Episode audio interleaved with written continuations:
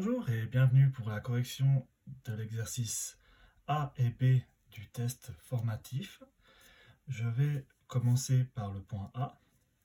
Donc ici nous avons un rectangle de 15 cm de longueur et de 4 cm de largeur. Donc on doit calculer l'air. Donc pour calculer l'air, je vous rappelle la formule. L'air est égal à longueur fois largeur. Donc ici, pour calculer mon air, je vais faire 15 cm fois 4 cm. Et j'obtiens donc 60 cm carrés. Pour le point B, ici, j'ai triangle.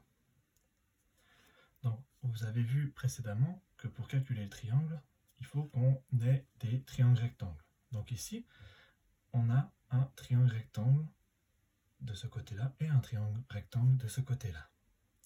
On voit également que cette partie-là peut venir compléter l'autre partie du triangle pour former un rectangle. Si je le dessine ici, j'obtiens mon rectangle qui est de 9 cm par 3 cm.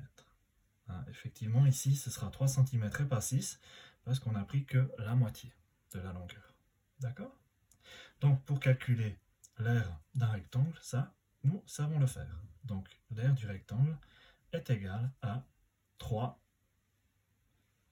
fois, 6, euh, fois 9.